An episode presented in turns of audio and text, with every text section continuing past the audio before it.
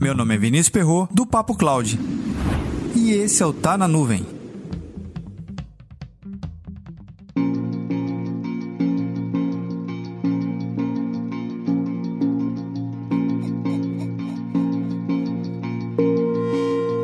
Um dos principais leitores de e-book, para não dizer o líder desse segmento de mercado, o Kindle, foi lançado em 2007, mais precisamente em 19 de novembro de 2007.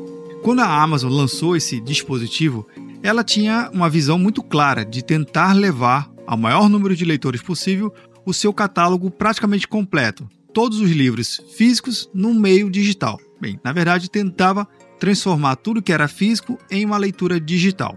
Hoje temos um cardápio enorme, não somente de livros, mas revistas e outros materiais também.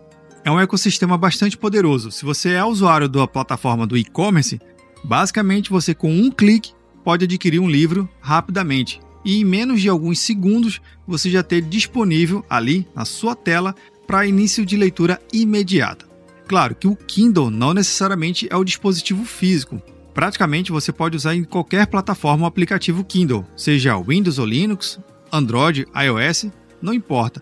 E claro, tem a opção de você ter o dispositivo físico, o e-reader.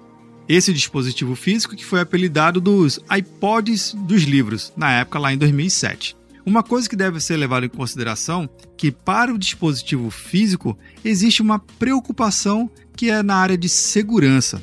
Pois é, segurança. Estamos falando de um dispositivo que se conecta diretamente à internet, se ele tem algum chip 3G ou, no caso, se ele se conecta através da sua rede Wi-Fi.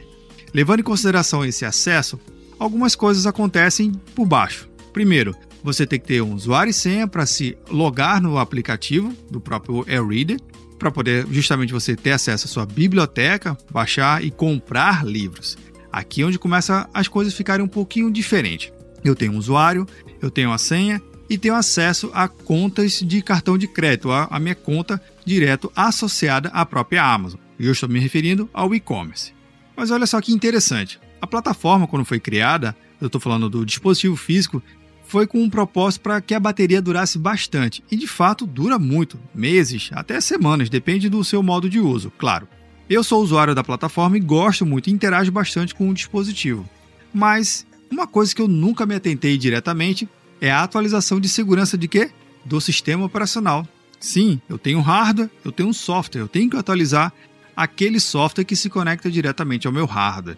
Ah, mas espera aí, Vinícius, e os aplicativos que ficam em outras plataformas? Normalmente eles já são atualizados por padrão, mas uma coisa que a comodidade traz é esse esquecimento. Alguém aqui já se lembrou de atualizar o dispositivo físico? Pois é, Pensando nisso, a própria Amazon já deixa essa atualização do firmware de forma automática, você não precisa fazer nenhum tipo de atualização.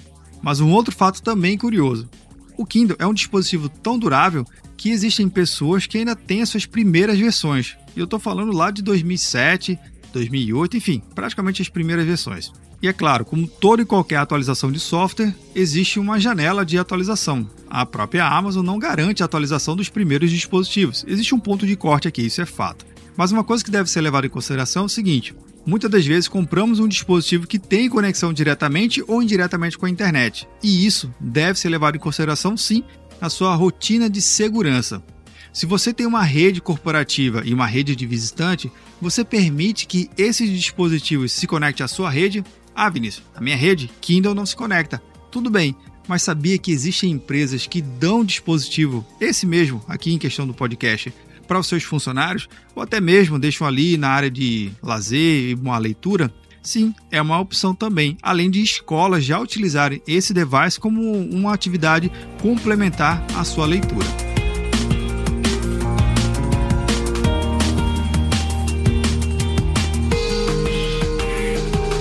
Analisando tudo isso, devemos sim ter cuidado com qualquer dispositivo que se conecte direto ou indiretamente à internet. Lembrando, são os seus dados, são os nossos dados naquele dispositivo. Mas você já parou para pensar algo sobre isso? Já teve essa preocupação em atualizar um dispositivo como esse? Tão simples? Comenta lá no nosso grupo do Telegram, bit.ly barra Telegram. Quer interagir aqui com a gente pelo WhatsApp? Então anota aí, 81 973 13 9822. Para mais conteúdos como esse, acesse papo.cloud.